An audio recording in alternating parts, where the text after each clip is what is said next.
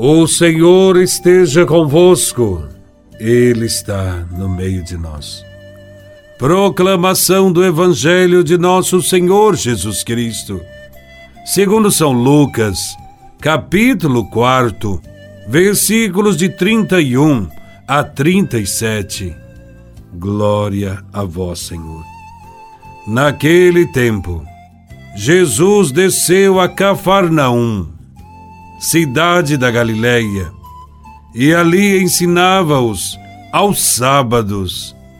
As pessoas ficavam admiradas com o seu ensinamento, porque Jesus falava com autoridade.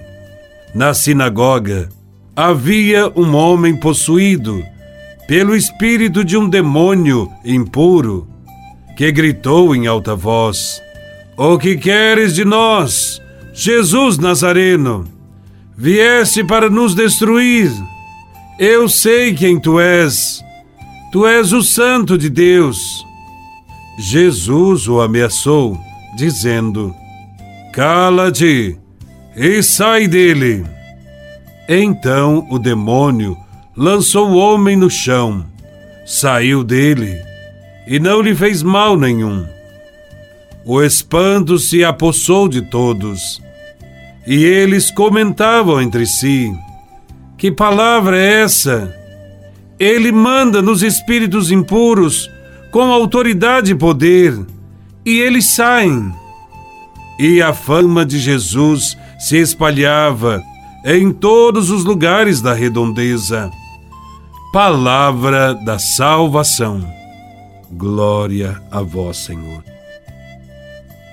No Evangelho de hoje, os primeiros atos de Jesus, no início de sua missão, estão ligados à expulsão dos demônios.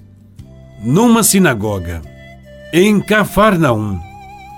Para os antigos, por falta de conhecimento científico, todas as doenças que afligiam as pessoas eram consideradas obras de algum demônio atribuía-se ao demônio, principalmente as doenças como transtornos psíquicos, epilepsia, loucura e outras que provocavam gritos, histeria, falta de controle e ataques. Nesta cultura, o modo de se conseguir a cura era através da expulsão do demônio.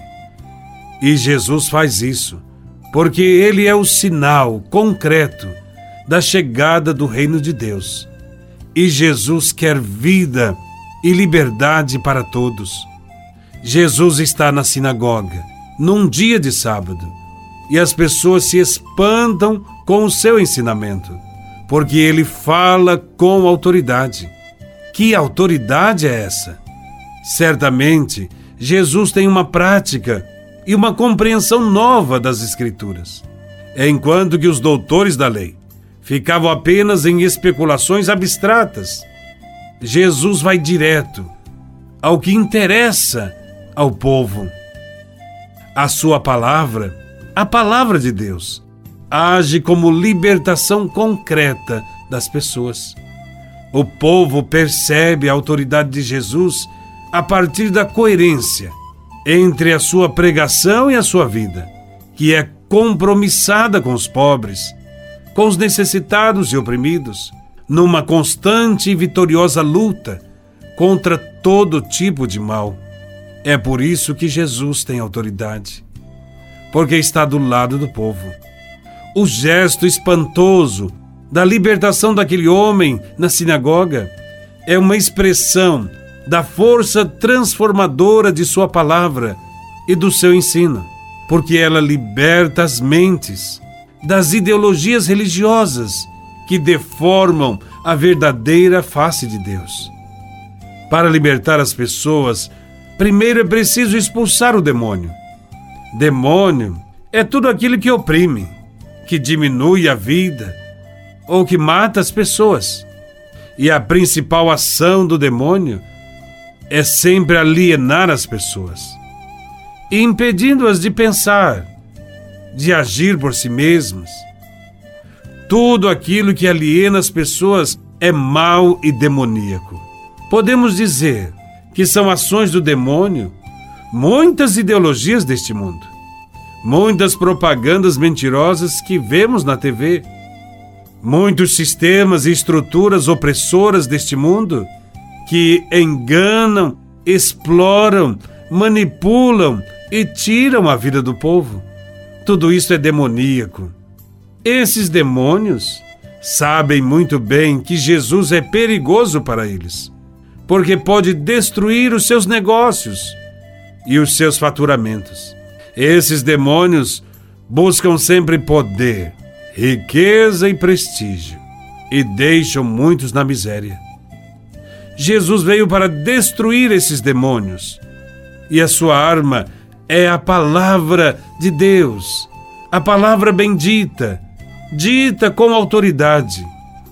Ela tem poder para expulsar todo o mal, diferentemente da palavra das autoridades do seu tempo, que legitimavam as ações demoníacas contra o povo. Jesus, ao contrário, determina que se cale toda palavra que oprime e que manipula as pessoas. Essa atitude corajosa e inovadora de Jesus provocou espanto em todos, pois eles não estavam acostumados a ver algo desse tipo.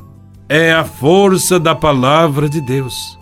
Ela é a única capaz de expulsar todo tipo de demônio.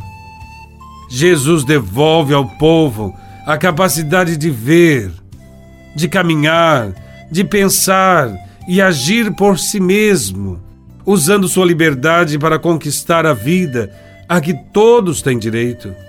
É essa palavra que somos convidados a proclamar neste mundo, a anunciar, a proferir. É esta palavra que foi dita pelos profetas, por Jesus de Nazaré, pelos apóstolos e discípulos.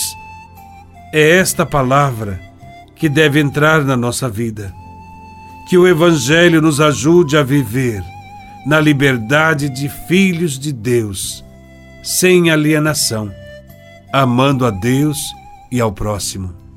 Louvado seja nosso Senhor Jesus Cristo, para sempre seja louvado.